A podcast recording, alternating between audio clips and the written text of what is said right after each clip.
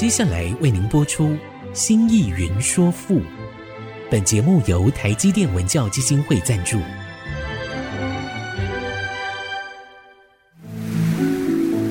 从气概山河的朝代风华，到细腻抒情的人生长叹，跨越朝代，开启诗词盛世，《新意云说赋》。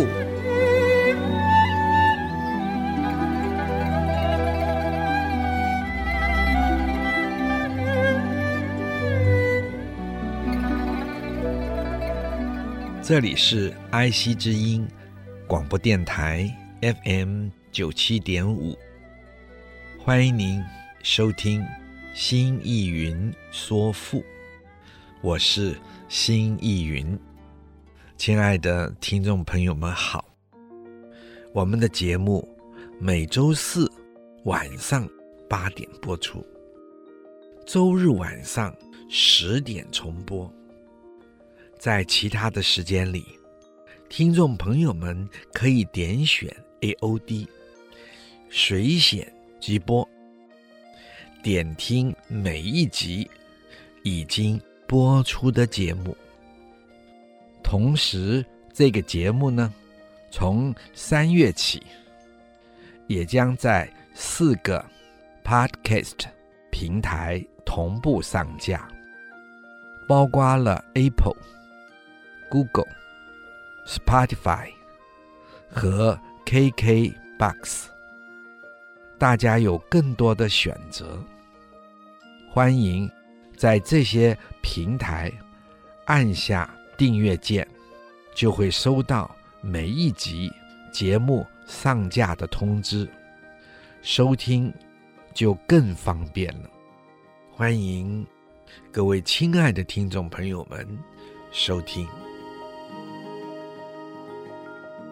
我们上一集讲到，闺中既已岁远兮，则王又不务，怀正情而不发兮，余焉能人于此终古？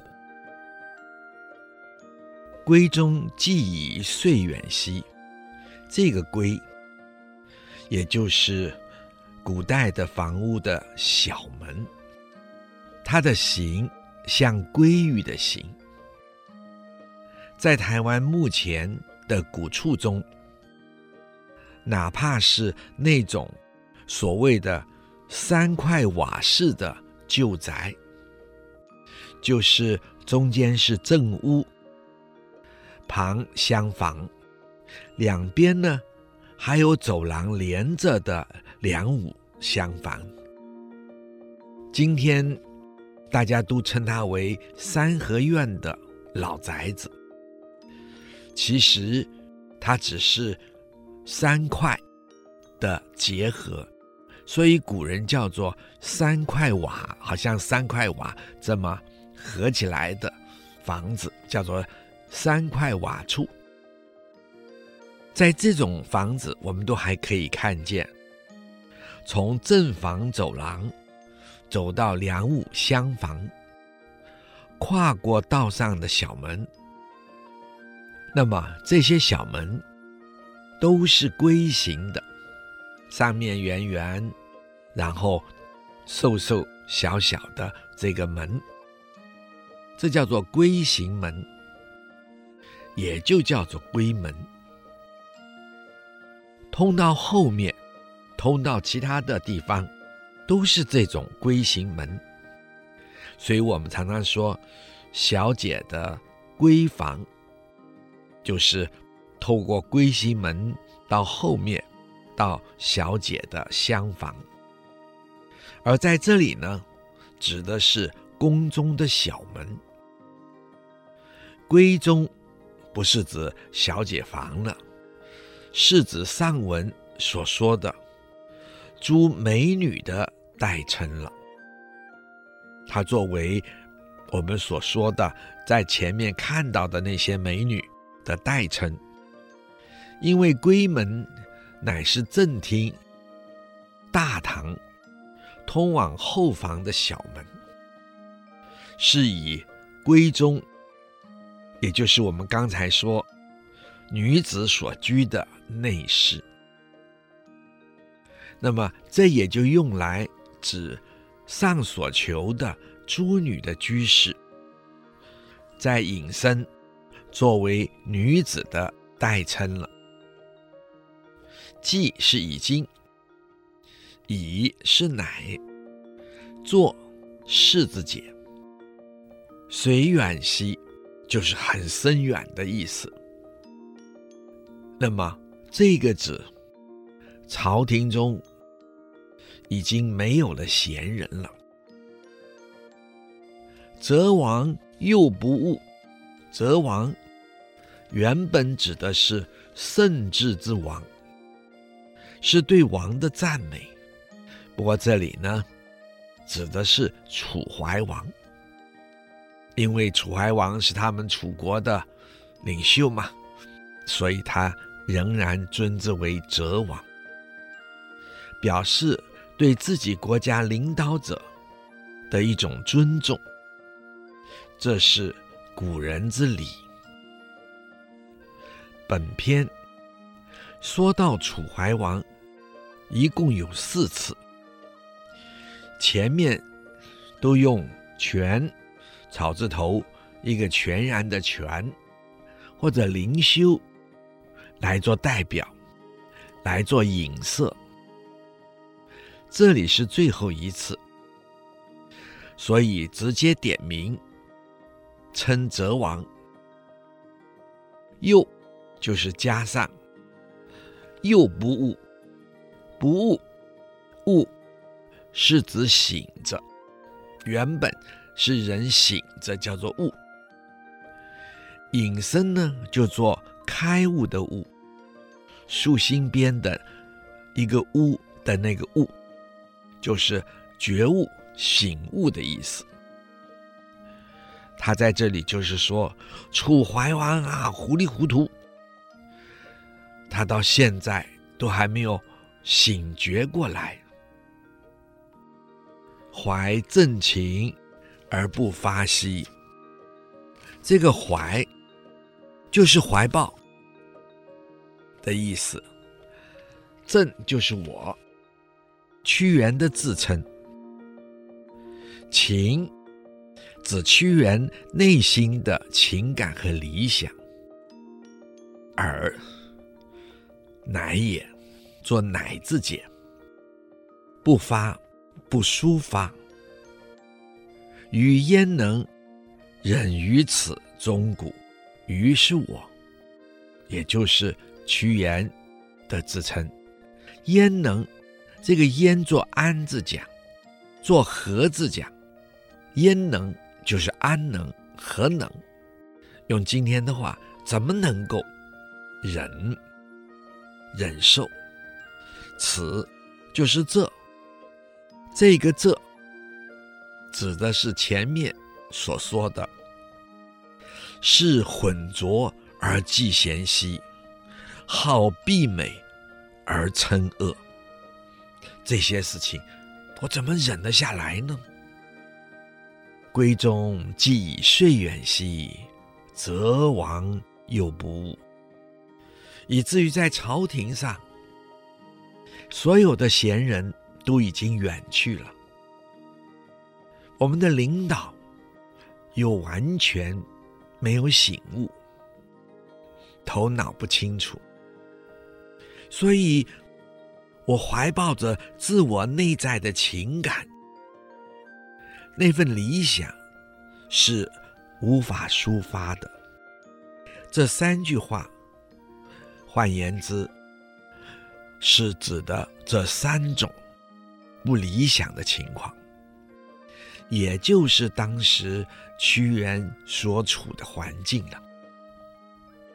中古就是永久，这就是说，我不会，我不愿意和这种污浊的环境永久相处下去。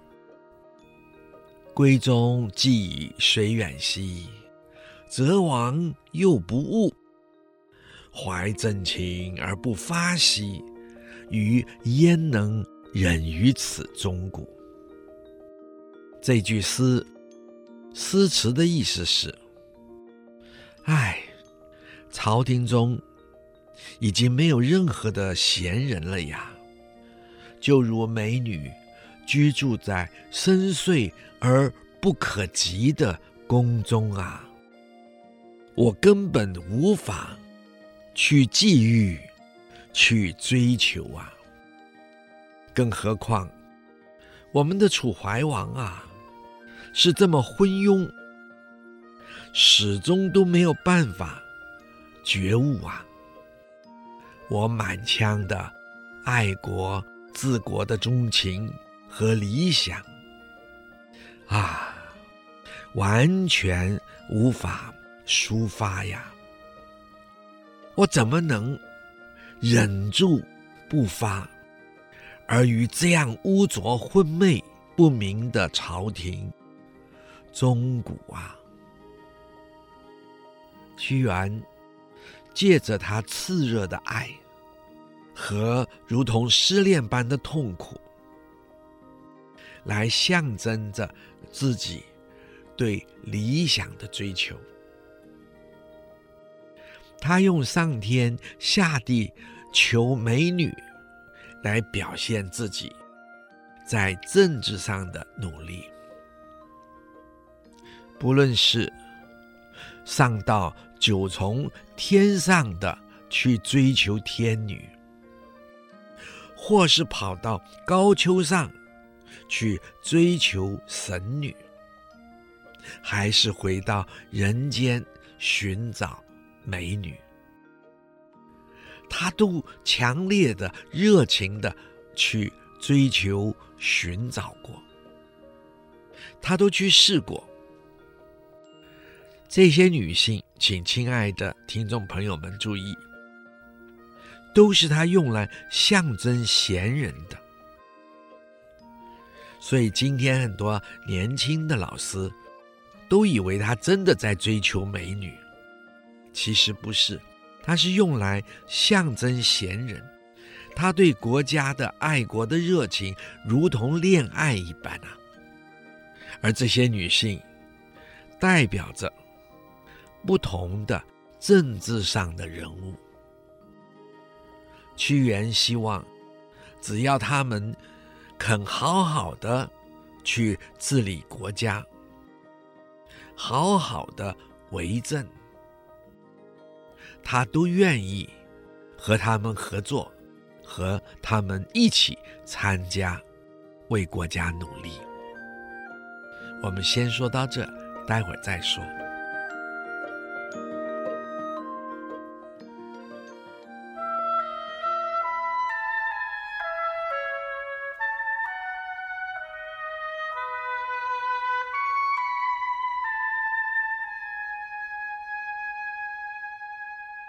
欢迎您再次回到爱惜之音竹科广播 FM 九七点五，心意云说赋。亲爱的听众朋友们好，我们刚才说到屈原借着炽热的这种恋爱般的情感，同时也用着如同失恋般的痛苦，来象征自己对。他理想的追求，对国家爱的努力，而他所追求的这些女性，不论是九重天上的天女，还是高丘上的神女，还是人世间的义女，都代表着不同的政治上的人物。所以，请亲爱的听众朋友们一定要注意。今天一般人从我们现代社会在看屈原的时候，有的认为他在精神上有问题，有的认为他想不开，有的认为甚至于更激烈的。前几天我听到一个年轻的老师说，依照屈原这种心理，他本身我们不该纪念他，因为他太狭窄了，怎么会就这么去死了呢？这种人有什么好纪念的？那么这些都是他们从现代的观点、现代的某些经验去看屈原，同时没有深入到屈原的本身，所以《离骚》这篇文章，它的重要性就是《离骚》把他内心整个的那一份对国家的爱表达的淋漓尽致，同时也把他自己所受到的限制非常清楚地呈现。后面我们还可以看到一些他陈述出来，使我们可以了解他的困顿的事件。那么他认为这些贤人，这些政治上的人物，只要他们肯愿意好好治理国家，好好为政，他都愿意去传教，与他们合作，或者协助他们。可是结果呢？他都彻底的失望了，所以他努力的上下求索，回应他满腔热情。最后只有空虚和寂寞，以及理想的幻灭，只剩下怅惘彷徨。这表达了他面对的社会，真是一个混浊不分、闭美称恶的世界啊！所琼茅以挺专兮，命灵分位于瞻之。曰：良美其必何兮？孰信修而慕之？思九州之博大兮，岂为视其有女？朔就是取。就去找去拿，琼茅是香茅的一类，今天称为悬浮花，旋转的旋，浮岛的浮，花啊，悬浮花，倾覆的拂，是一种灵草。古人呢，就用它来占卜。这个以。是鱼，亭呢，是占卜用的小折片。砖是楚人结草、折竹来占卜、来占卦的专有名称，叫做砖。草字头一个专门的专。命灵分位于占之，命就是命令了。就是使唤，就是叫，也可以引申作请求。灵分，传说中的上古的神巫。什么是巫啊？古代以接近、侍奉鬼神为职业的人，叫做巫。这种巫，有的人呢，用歌舞降神。他们也能为人推断吉凶，也能为人治病。我们现在看到台湾原住民中，哎，也还有巫，也还能做这些事情。至于在中国大陆，我们可以看到东北的萨满教，彝人的那些。老长老，他们有一个特殊的名称，都能做这些事。当然，贵州的苗人也还是有，西藏也有萨满，这些都属于巫。有的利用歌舞降神，有的占卜为人推断吉凶，也有的为人治病。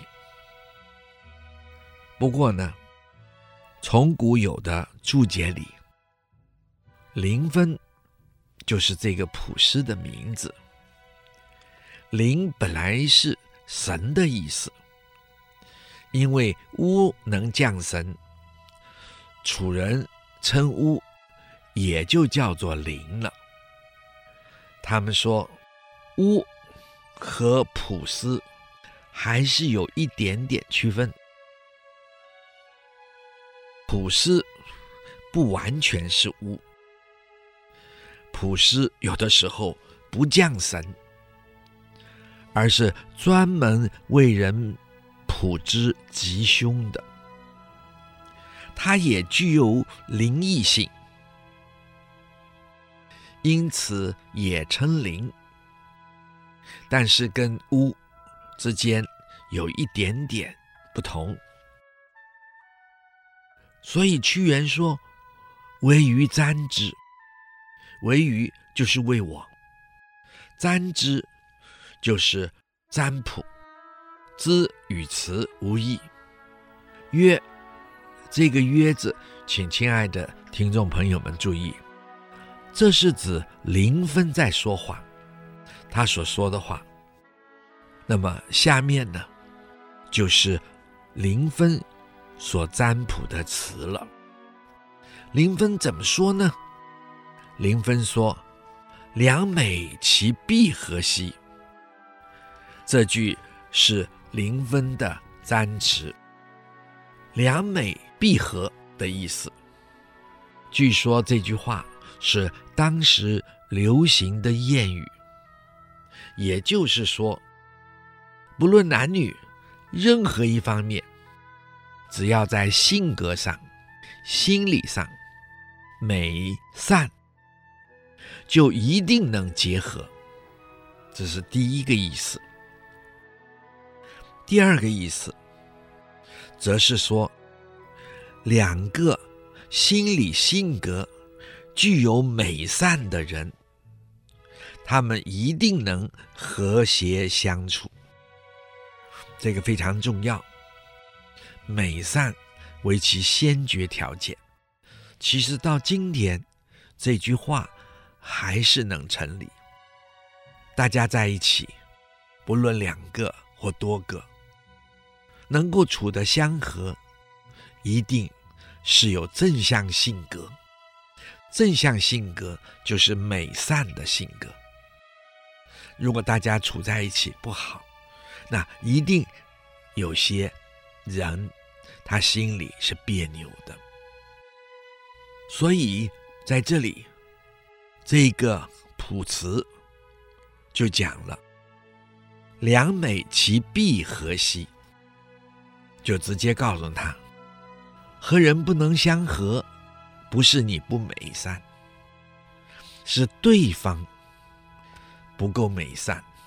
你只要遇到美善的人，一定能相合。孰信修而慕之？这个孰就是谁？信修这个信就是真正，修是美好。这也请亲爱的听众朋友注意，修是美好，而是乃慕之，慕是爱慕，之是代名词，指他，这个他代表什么呢？指的是真正美好的人。只要真正美好的人，大家一定会爱慕他，这个意思。思九州之博大兮，思就是想。九州，古代分中国为九州。我们今天如果看《尚书》，就有禹贡；我们读《尔雅》或者看《周礼》，它各有不同九州的说法。在当时一般人的讲法。九州呢，又泛指天下海内，也就是今天所说的整个的中国，或者说整个世界。之是的，博大，博是宽广，大是巨大。指整个的世界如此的宽广巨大。其为是无有女，其是难道是怎么会？怎么可能？为是只有，是就是此，就是此地，指的是楚国。怎么会只有楚国？其是乃有女有美女呢？那么也就是贤人呢？好，我们说到这儿，待会再说。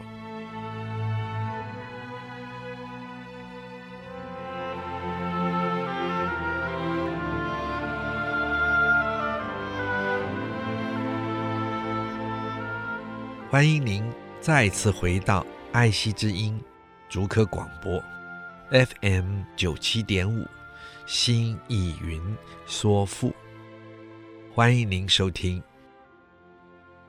我们刚才讲到了这一个“此”啊，是指此地。这个“此地”指的就是楚国。其是乃有女，是有美女。怎么会说只有楚国才有美女呢？这里就请亲爱的听众朋友们注意了，这个“女”在这里作为象征贤君。世界之大，贤君很多，你何必苦苦守在楚地？难道只有楚会有贤君吗？这一位神巫灵分是这么告诉屈原的：“所求茅以亭砖兮，命灵分为与簪之。曰：良美其璧何兮？孰幸修而慕之？”思九州之博大兮，岂为是，其有女。这诗句的诗词的意思是：啊，我找到了可以用来占卜的灵草和细竹片了，我可以开始用它们来占卜了呀！我快快的请来了。占卜大师林分呐、请他快快替我占个卜吧，请他来为我决断我的吉凶啊。林芬卜完了卦，对我说：“啊，只要是两个美善的人在一起啊，一定。”是能和谐相处的呀。要知道啊，只要是真正的美善啊，有谁不会去倾慕、追求啊？想想看呐、天下是如此的宽广而巨大呀，怎么会只有这小小的楚地才有美女？才有贤君啊！你可以到别处去呀，何以只停留在此地，留恋着楚地而不走啊？曰：绵远视而无狐疑兮，孰求美而视如？何所独无芳草兮？尔何怀乎故语？这个“曰”字，也请亲爱的听众朋友注意，还是由灵分占卜的说辞。古人说，当灵分说出了前面的那些话，劝屈原远走。屈原听了，沉默不语，没有回语。于是灵分又接着再说了以下的四句，来劝导屈原：免远视而无狐疑兮。勉是努力，这是灵分劝屈原：“你就努力一下吧，你就努力一下，振作一下吧。努力一下干嘛？振作一下干嘛？”或许，亲爱的听众朋友们提出疑问：屈原难道还不努力吗？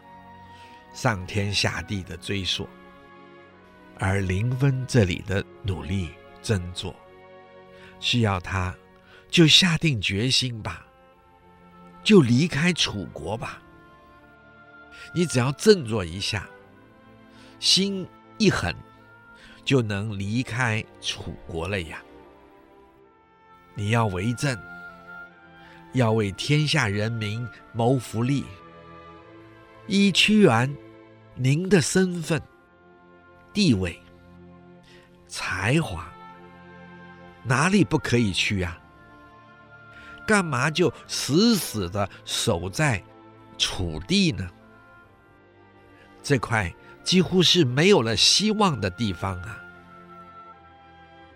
是以灵分就说：“免远视而无狐疑。”远视就是远离、远走、远去。远离到哪里呢？远离楚国。远走何处呢？远走他乡。远去何地啊？去世界各地，到处都是机会呀、啊。这个“尔”就是乃，“无”就是不要，就是勿，勿狐疑，不要再狐疑了，不要再犹豫不决了。孰求美而事如？这个“孰”是谁？求是追求，美是指贤人。如呢，就是如同屈原般的贤人。这个“如”就是你，就是如同你这样的贤人呐、所以到处都会找你的。事是放弃。如就是你，指屈原，也就是你屈原，只要一离开楚国，各国的国君都会因你屈原的贤德与才华而争相聘娶。何所独无芳草兮？何所就是何处，会有什么地方独？就是特别的特，加强语气。无就是没有，芳草就是贤君。世界这么大，什么地方会没有贤君啊？你为政，你治国，就是为人民寻找福利。那么天下之大，何处不是你发挥才能的地方啊？我们后世熟知的。天涯何处无芳草，到处都是一枝花。这个基本上是出自于屈原的这个点，但是呢，却乱用了点。他把这个芳草当作美人了，有哪里没有美人呐？到处可以追求啊，可以风流啊。而这个说法呢，又是。出于苏东坡，在苏东坡的词《蝶恋花·春景》里，他谈到春天过去了，他说：“花褪残红，青杏小，那个青杏还很小。燕子飞时，绿水人家绕，燕子回来了。”在绿水上，绕着人们居住的家绕来绕去，在绿水上，在人家居住的环境中，枝上柳绵吹又少。树枝上就是那个柳条，开的那个柳花像棉絮一样。哇，被风吹着吹着，春天越来越浓了，然后那个柳棉越吹，到处飘扬，在柳条上就越来越少了，代表春天要过了。可是满处都是鲜花，天涯何处无芳草？放眼四望，天下到处都是美丽的鲜花呀。苏东坡在这里是赞赏着春天盛开的花草。那么他的出典就是根据屈原的这句诗：“何所独无芳草兮？”而一般世俗人又把它另外变成了。何处没有美女？我们可以看到，屈原提供了传统中国在文学上那种美丽的文句，那种美丽的透过无边无际的想象所可以走向的创作。而这一句“何所独无芳草兮”，是说什么地方？会像楚国一样，竟然没有一个贤君呢？屈原在这里借着占卜师的嘴，说出他所处的楚国当时的情况。我们说到这，待会儿再说。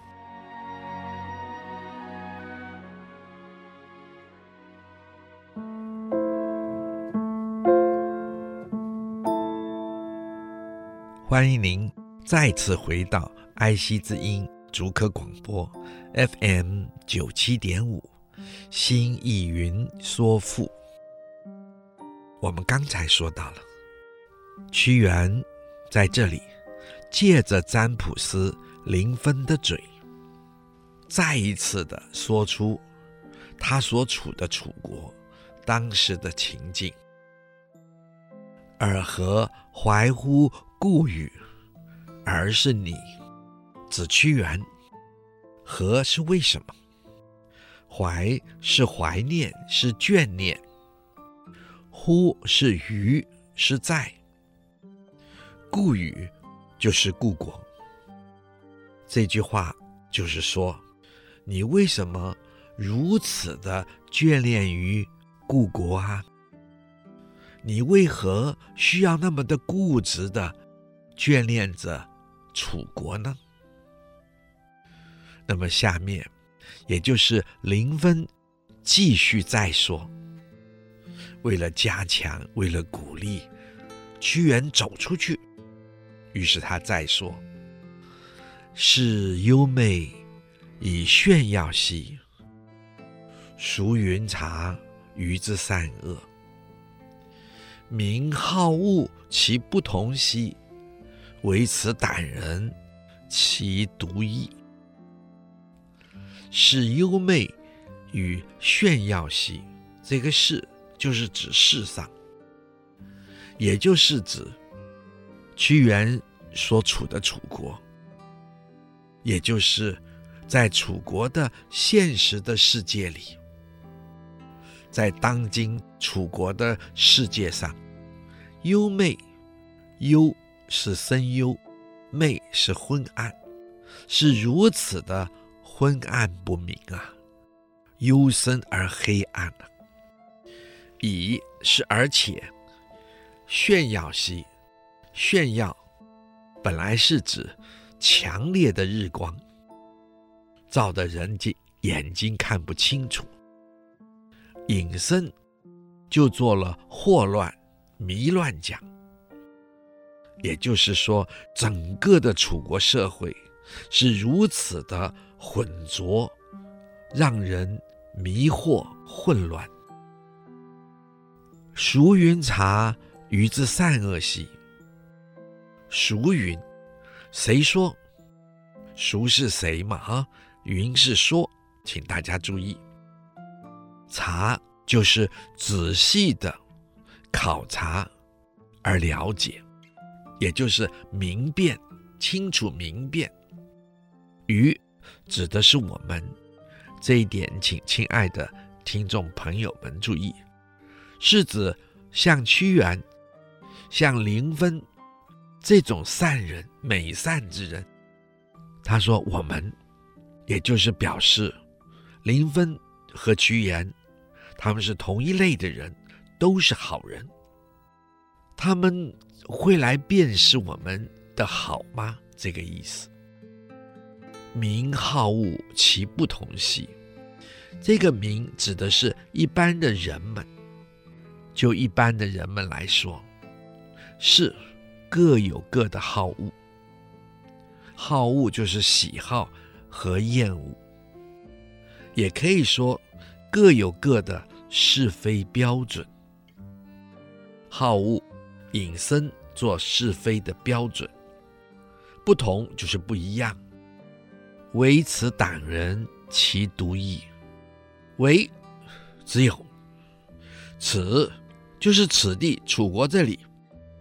其就是之，就是乃，乃独异，是特别的不同。独是特别，异是不同，特别不同。也就是楚国本身的混乱。是超过了其他的国家了。是优美以炫耀兮，孰云察于之善恶？名好恶，其不同兮，唯此党人其独异。这句诗的诗词的意思是：唉，可是当今的现实的人世间呐、啊。人心是如此的幽昏黑暗呐、我们楚国整个社会呀、常常使我们迷惑困顿而不得其解的呀。有谁会来明辨了解我们的善良啊？一般人是有他各自。不同的好恶啊，他们之间会有很大的差异。只是唯有我们楚地呀、啊、的这些奸恶的小人，他们的心思混乱的超过其他的地方啊。你要下定决心离开哈。互弗爱。以迎邀兮，惟幽兰，其不可佩。兰茶草木其犹未得兮，岂成美之能当？苏愤然以充玮兮，惟深交，其不妨。互弗爱以迎邀兮，这个护指的就是。家家户户，而这个家家户户，指的就是那个楚地的党人，那些小人。弗就是佩戴，爱，也请亲爱的听众朋友注意，这个爱是艾蒿，又叫做白蒿，是一种带有强烈的怪味的草。以是用来。迎是满，这个腰也请亲爱的听众朋友注意，就是我们的这个腰带的那个腰，我们的腰的那个腰。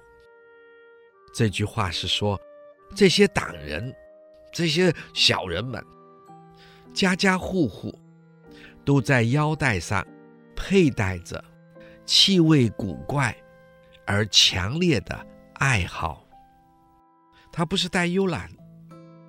而是带爱好，这说明了刚才林芬所说的，这里的人特别的怪，怪在哪里呢？现在就来进一步的呈现。为幽兰，其不可佩。为是说，做批评解，他们批评佩戴幽兰不好，他们喜欢佩戴艾蒿。所以他们讲，那个幽兰，那个芬芳的香草，其实一点都不香。这个奇就是奶，奶不可佩戴，是不可以佩戴的，因为不香，没有意思。这就是说，我们配的爱好，你看那个味道多强烈，多特别。哎呀，那个香草啊，那种味道太淡了，太淡了。这代表之间的差异。他们的这一个嗜好也有点怪，太怪了。兰茶草木其犹未得兮，这个兰就是看，也就是查看。这个茶也是查看，代表仔细的观察。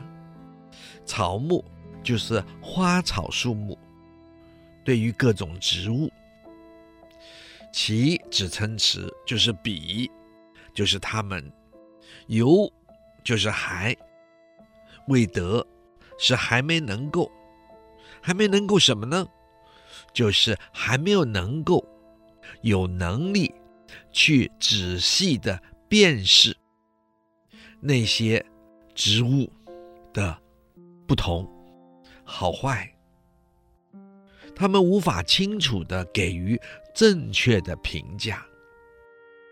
这些小人的能力，他的品味到这个地步，低到这个地步，就好像有些人完全不了解艺术文物重要在什么地方。其诚美之能当，这个起就是哪里？这句话其实应该做其能当成之美。的倒装，诚是美誉，当呢是恰好合乎美誉的评价的价值。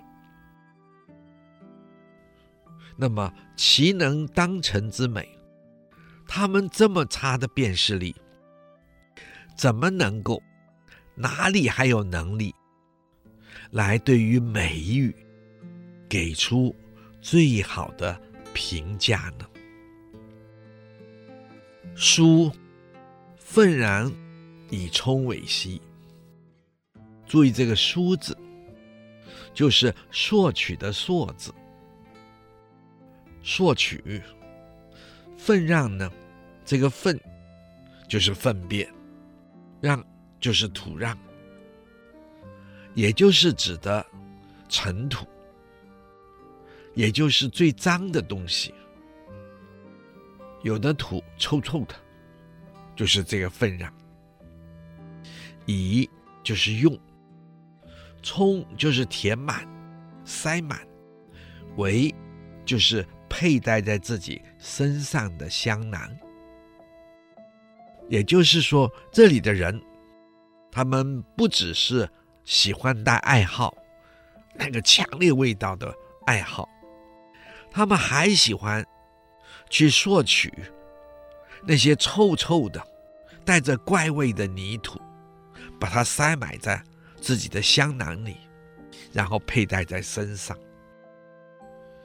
为深交其不芳，为也就是说，也就是批评。我们现在说，他们反而说深交，深是深地。郊就是花椒，深郊就是深地出产的花椒，特别的香。其是乃是才，木芳，芳就是芬芳，就是香。他们反而说：“哈，那个生地出产的花椒才不香呢。”好，今天就说到这里。如果你有任何的问题和想法，欢迎你留言在 triple w 点 i c 九七五 com。刚刚提到的作品，我们也会放在节目的网页上，可以边听边参阅。新意云说赋，谢谢您的收听，我们下次再会。领略赋中风华，朝代气象。新意云说赋，由台积电文教基金会赞助播出。台积电文教基金会邀您走进赋的一方天地，与人文经典相遇。